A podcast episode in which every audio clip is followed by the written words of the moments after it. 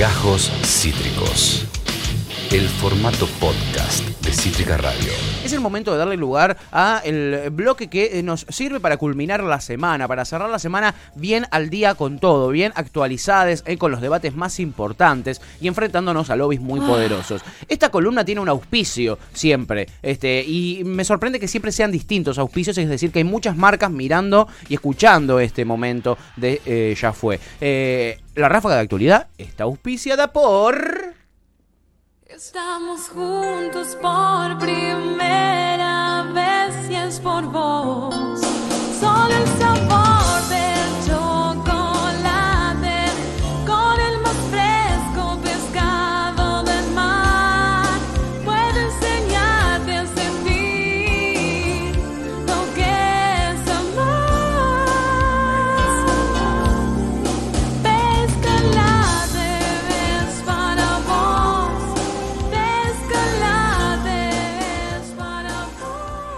Solo, solo el pescalate te va a hacer sentir el amor verdadero. Una marca que pide pista. Eh, los niños están muy fanatizados con esta, esta, esta golosina nutritiva. Pescado bañado en chocolate. El futuro de los kioscos eh, en medio de esta crisis económica se llama Pescalate. Y Pescalate auspicia a este gran columnista, al eh, líder de la ráfaga de actualidad, el señor Francisco Gierkovich. ¿Cómo estás, Francis? ¿Cómo va, chicos? Tuti, Patorre, Acá- acá ya Ian están- Soler. ¿Qué haces, amigo? Con ganas de tomar un pescalate. Acá ya están pescalate. empezando a preguntar dónde se consigue. Bueno, eh, eh, ¿salió vos que estos auspiciantes, Fran Pescalate? ¿Salió ya o está por salir? Y está en todas las la ruta de la costanera Sí. sur, ahí tenés un pescalate. Bien, bueno, ya saben dónde pueden ir a conseguir su buen pescalate, nutritivo y delicioso. ¿Eh? Chicos, ¿estuvieron escuchando reggaetón otra vez antes de mi columna?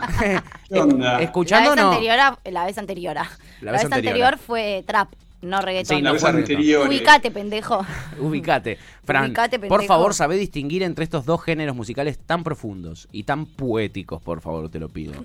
Dale, voy a hacer el esfuerzo. ¿Y qué tal? ¿Cómo fue todo? ¿Estuvo todo bien? Vos como escritor, ¿qué pensás de estas poesías que estuvimos leyendo? A mí me encantan. ¿Te La encantan? manifestación de todo tipo de arte poético. Qué bueno, boludo. Sí. ¿Ustedes qué conclusión llegaron? Yo acabo de llegar a casa. Estuve eh, en, en- ¿Cómo se llama el lugar más eh, respingado de Buenos Aires? Recolecta. Más todavía. El que tiene puentes por si hay una revolución social y hay que levantarlos y separarse totalmente de la capital. Eh, Núñez. No, ese no tiene puentes. Olivos. Es una ¿Puentes? isla, básicamente. Olivos, Vicente Una López. No, pero en capital. ¿En Ah. Capital es una isla? Eh, Puerto Madero. Puerto Madero. Loco, Puerto ¿cómo? Madero es otro país. ¿eh? La verdad es es que como sí, capital federal, es capital unitaria, básicamente. Sí. Vas ahí, es como la capital dentro de la capital. Total, total, amigo. ¿Y qué fuiste a hacer vos a Puerto Madero? Me intriga un montón. ¿Cómo saliste de Puerto Madero? Eso me intriga un montón más todavía. A mí, a mí me intriga porque yo estoy manejando sin la BTV y en Puerto Madero hay muchos controles, pero por suerte no, no me pararon. No, la fui a llevar a, Esa intriga a hacer buena. una investigación y fui a llevar a, a mi compañera y a mi hija a que viera lo que es ser un niño rique y Bien. jugar con chicos rubios. Está bueno con- eso. Ah, bueno, ah, bueno, porque yo vivo en Once y acá en Once es otra realidad. La verdad que vas a la plaza y el otro día un, un tipo borracho sin dientes, medio que vivía en la calle, se acercó a mi hija y le dijo, el tipo le dice, ¿qué haces, Polaquito? ¿Polaquito? A llorar. A tu hija. Pobrecito. vestida de rosa, pero se ve que el tipo era daltónico o el alcohol le había arruinado la vista. No lo También. queremos al loco de la plaza. Quizá tenía glaucoma, amigo. Y, la, y, la, y la- Pobrecito. le afectó la vista. Pero bueno, hablando de glaucoma, ¿no? Sí. Hablando de glaucoma. ¿Qué pasó? Hoy quería hablarles, no de glaucoma, pero sí de algo que sucedió y que me imagino que ya lo habrán hablado. A ver, que es la, la reglamentación de la ley 27350 sobre la investigación médica y científica de uso medicinal de la planta de cannabis y sus derivados. Vamos, Oba. por supuesto. Le hicimos Es- una entrevista al director de la revista THC, mira. Ah, mira, Dejas en evidencia que no escuchás nuestro programa. Sí, no la escuchás verdad- tu programa. Es tu programa. No, lo escucho, pero a ver, uno tiene sus obligaciones. Son tres horas todos los días a la mañana. ¿Qué obligaciones tenés vos, Fran? Yo tengo dos trabajos. ¿Y, y todo Uno bien? ¿Todo bien como con los dos?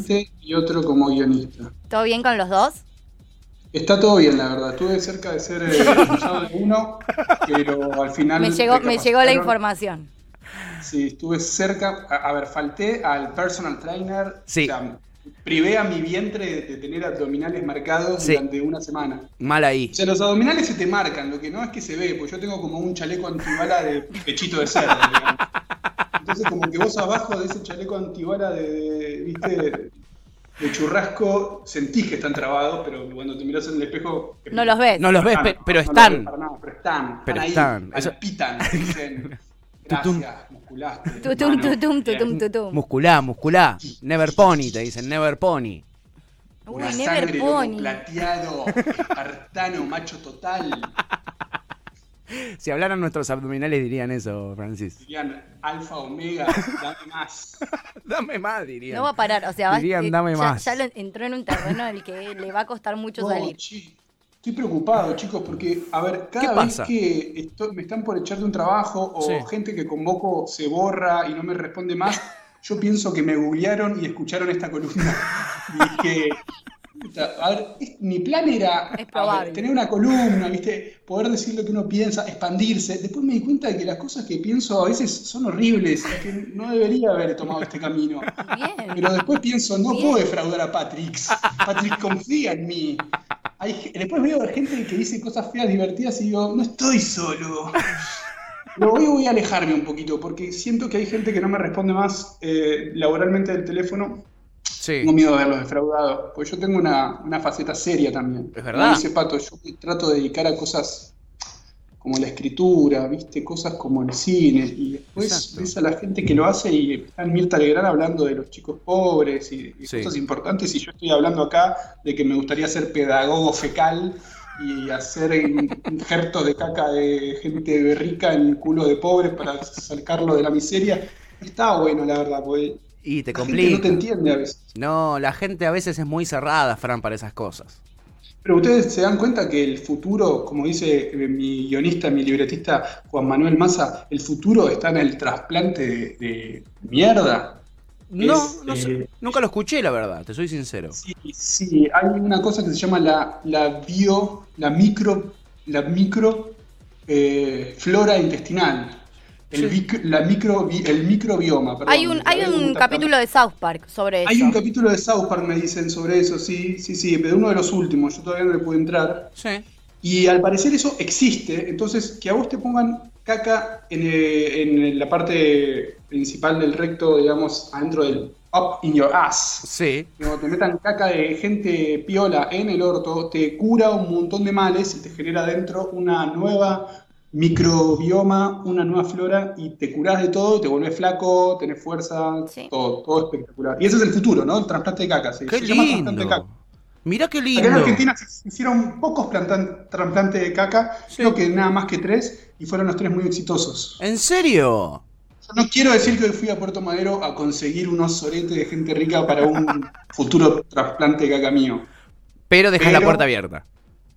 No, chicos, basta de decir guisadas. Les estaba hablando de la ley esta 27350 que salió. Ustedes hablaron ya con la gente de la revista THC, Efectivamente. eh, re fumones, todo, re buena onda. Pero yo estuve haciendo un documental que se detuvo por la pandemia con mi querida prima Paula. Sí, Pauli, Y genia. estuvimos haciéndole muchas entrevistas y hay muchas, por lo menos tres grandes centros, que está bueno difundirlos, Sí. De investigación y producción, y tienen cultivos también, aunque en esos momentos, antes de esta ley, o sea, hace meses y años que los tienen medio, medio ocultados. Sí. Hay uno que es muy groso que se llama Mamá Cultiva, Sí. argentina.org, que, que son como, salió de Chile, me parece que son madres que entonces dan cursos de autocultivo y generan producciones y generan aceite, ¿no? Para la gente que lo necesita. Sí. Este, después está, eh, está Duincana, también, que es otro centro. Nosotros estamos haciendo un documental sobre ellos, sobre Sí. todos, que fuimos eh, a principio de año, eh, no, al fin de año pasado hubo un, un seminario en la Universidad de La Plata. Vieron que la Universidad de La Plata fue la primera que hace unos años se le otorgó el- la potestad para investigar Sí. ¿no? La- la- las propiedades del cannabis. Del cannabis, exactamente. Entonces, empezaron con eso y a partir de eso se hizo, se hizo un seminario en la Universidad de La Plata a fin del año pasado, en febrero, ¿no? O principio de este año, no me acuerdo. Sí. Y ahí estaban todos, Mamá Cultiva, Dubincana, Cameda. Sí. Son todas, son dentro de todas las tres eh, organizaciones más grandes de cannabis medicinal en Argentina. Hay mucha gente atrás, está bueno, Cameda, Dubincana, tienen todos sus sitios web. El que quiera y necesita puede buscar y lo que se dedican, entre otras cosas, a- además de tener cultivo y fumar churro a lo loco, porque bueno, digamos, los, lo hacen, Y sí, hay que ¿por hacerlo. qué no lo van a hacer? ¿Por qué no? Es la producción de algún aceite medicinal, ¿no? De Sí. cannabis, que eso también está bueno, está bueno plantearlo. No sé qué, no sé cómo va a terminar esta parte como orgánica, buena onda de esta columna, no, no, no tiene un remate como que también te puedes meter en el culo en pega más, no ese tipo de chiste boludo. Si querés, podés.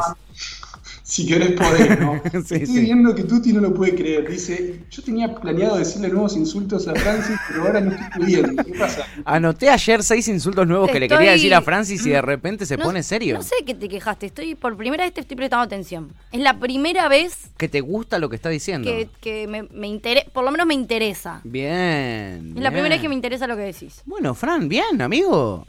Si tenés, por lo general hay mucha gente que está medicada, como mi querida prima, que Sí. ya, está, ya no está medicada, que son tienen problemas eh, de convulsiones o ataques epilépticos Exacto. y el aceite canábico se usa mucho para este tipo de, de- de males. Mucho. Y hay mucha gente que no lo sabe. Entonces, en estos tres centros de investigación y organizaciones que acabamos de comentar, Sí. pueden, pueden buscar. Y aparte con la nueva ley hay preguntas, ¿no? ¿Qué va a pasar? ¿Es el autocultivo Sí. que vas a poder autocultivar y fumarte tu churro? Sí y no. Vas a tener que anotarte, Claro. vas a tener que demostrar que lo estás haciendo para ayudar a alguien, para brindarles medicinas.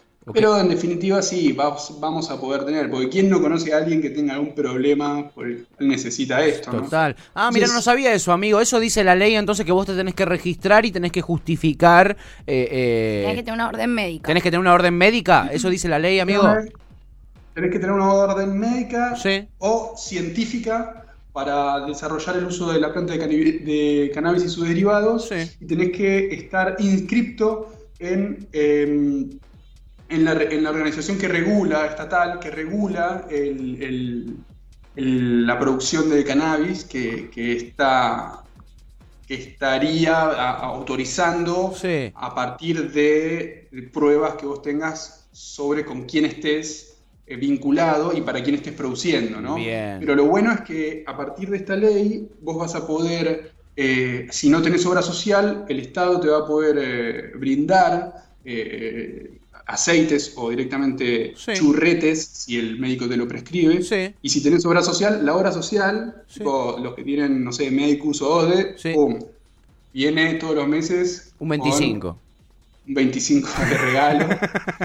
y lo puedes fumar si es que puedes falsear o truchar una, una de esas, un amigo médico piola que te dice, sí, el chabón este necesita porro porque, Porque está volviendo loco. Porque está regede. Eh, che, y en, en Uruguay también creo que vos te tenés que, te tenés que registrar, si no me equivoco, en una, en una, en una organización como esta que acab- acabas de decir vos, en un organismo como este, y ahí miden también cuánto es lo que consumís. En ese caso no es para, no es medicinal, sino que es para, para consumo recreativo o lo que sea. Y si vos te zarpás de una cantidad que hay mensual. eh, tenés que tenés que empezar a hacer tratamientos, onda, te, te tienen que hacer ir a un psicólogo y, ah, y No, pero están, están re lejos los uruguayos. son- Sí, nada que ver. Son el futuro. Sí, no, sí. acá, eh, acá por ahora es solo por uso medicinal, pero lo que se te dispara inmediatamente es ya mismo necesito tener un terreno y tener un cultivo de porro y ser feliz, como uno se imagina. Listo, me compro un sombrero de paja, tengo tipo un- una espiga de maíz entre los, entre los- los dientes, estoy todo el día tipo en patas cultivando porro, Sí. escuchando Marley y encima como siendo millonario. Sí, sí, ¿Será total. así? ¿Hay futuro para, o sea, esta fantasía de muchos va a ser realmente una realidad concretada? Ojalá. Yo lo que veo, lo que siento un poco es que algunos, al- al- como cada distrito eh, va a tener la posibilidad de implementarlo o no. eh, eh, ayer adhirió a esta ley la ciudad de Buenos Aires. Exacto. Creo que en una les queda bien tirarlo porque o adherir porque quedan progres, ¿entendés? En una quedan progres, pero después también tienen que responder a los sectores un poquito más reaccionarios y no sé hasta qué nivel van a dejar este que, que se aplique, ¿no? Tipo en Salta, decimos que en Jujuy Claro. no van a poder eh, autocultivar. Exacto, en, en Formosa, en Santiago del Estero, que son muy penalistas con este tipo de cosas, yo no la veo, no la, no la veo, no la veo. Igual, digo, Igual, ¿sabes lo- yo creo que, que hoy en día, en términos sociales, se, se bifurcó un poco la discusión entre la, el- digamos, la- el cannabis medicinal y el Sí. cannabis recreativo. Creo que estamos lamentablemente un poco más lejos quizás, o Sí. hay una disyuntiva más grande respecto a la idea de cannabis recreativo, si se quiere, Sí. aunque, no es, aunque no es la mejor palabra, pero ponele. sí. Ahora creo que el cannabis medicinal ya ha demostrado tanto y tiene tanta adhesión de médicos y, y- y da pruebas súper concretas de lo importante y lo, y lo y, y realmente la mejoría que genera en Sí. patologías recontra un montón de madres, eh, esto que decía eh, Francis de Mamá Cultiva, Sí. digo, creo que la discusión respecto al cannabis medicinal está un poco más saldada y un poco más acepta- aceptada incluso para eh, sectores más reaccionarios, que además es muy gracioso también, porque los sectores reaccionarios que están en contra del cannabis medicinal son los que se clavan cinco clonazepanes por día, ¿no? Claro, también. Como, eh, so- son lo- lo- los principales, el, el- el principal consumidor de fármacos.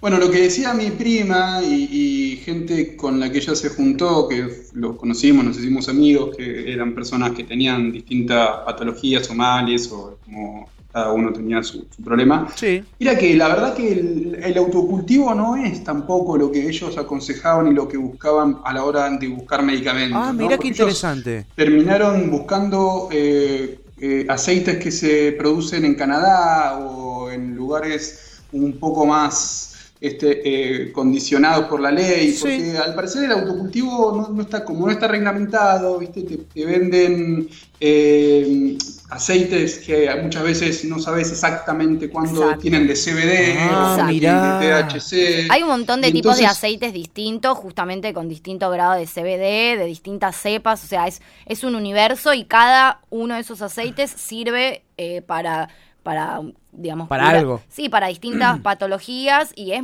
es muy complejo si no hay realmente infor- la información necesaria y si no hay una regulación de eso...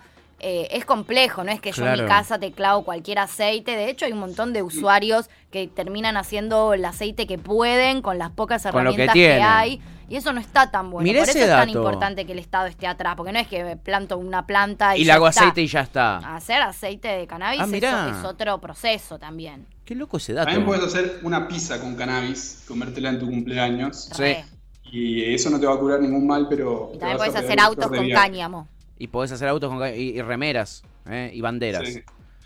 y sogas. Chicos, eh, ¿qué, qué les parece si, si, si, me, si me dejan ir? Sí, sí, tranquilo, amigo, tranquilo. No, no, Estás muy atrás de esta la idea, información. cerrá la idea. No, tenés que cerrar con un remate y nos tenemos que cagar de risa. Si, O si sea, no, nos dale- cagamos de dale un cierre a esto. No, no, no. No, no Esta puede nueva versión del Francis serio. Es aburridísimo. ¿No le pasaste el- eh, a Jan Soler el- acerca de cómo tomar café, Sí. la nueva ma- manera de tomar café? Se lo pasé. Jan, me despido con eso, Jan.